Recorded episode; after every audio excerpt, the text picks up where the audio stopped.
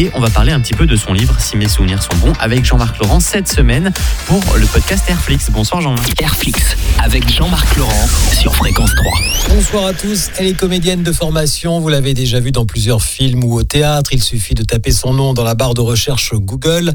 Delphine Benatar peut être considérée dorénavant comme une écrivaine talentueuse. Et c'est pour cela que nous allons parler de son premier roman Si mes souvenirs sont bons aux éditions Anne Carrière.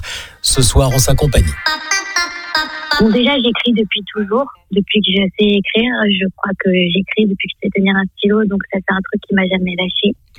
Euh, après, euh, tout ce qui est euh, comédie, voix, etc., c'est venu aussi à l'adolescence, en même temps que l'écriture, où j'avais besoin de, je pense, de m'exprimer autrement.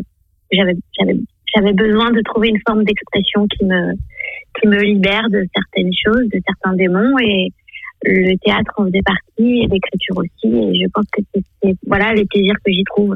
Mais donc très tôt j'ai commencé à écrire et, et ça a été euh, plus qu'un moyen d'expression un, un vrai plaisir. J'ai besoin de ça. En fait c'est une nécessité chez moi. Vous avez choisi dans le début du livre d'inscrire quelques mots de Marguerite Oui. euh, Duras de l'Amant.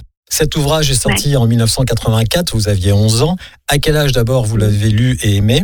Et qu'est-ce qui vous renvoie J'ai dû le lire vers euh, vers 19 ans, 18 ans. Après, quel écho ça a fait chez moi Forcément, euh, un certain écho parce que j'y ai retrouvé un petit peu euh, la sensualité d'une histoire que j'ai vécue et que je raconte dans le livre. En fait, la sensualité, le, le, le côté interdit. Enfin, je me suis, voilà, j'ai- j'ai- évidemment que je, je me suis vue dedans un petit peu, quoi. Alors justement, il y a des... Et en plus, à l'époque, euh, Jean-Jacques Hano faisait le casting de l'amant et je me rappelle que j'avais passé les essais pour euh, faire euh, l'actrice Diane Marsh. Là. Voilà, j'aurais adoré faire ce rôle.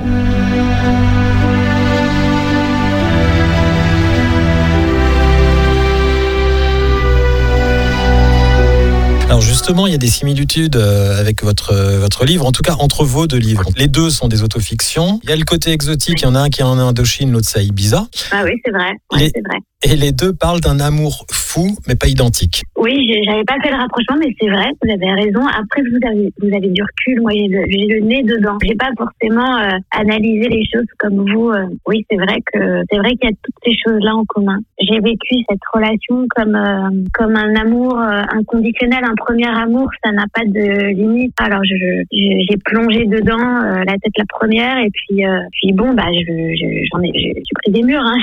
À demain, nous plongerons dans l'histoire d'amour particulière et singulière racontée dans le premier livre de Delphine Benatar, Si mes souvenirs sont bons. La chronique de Jean-Marc Laurent.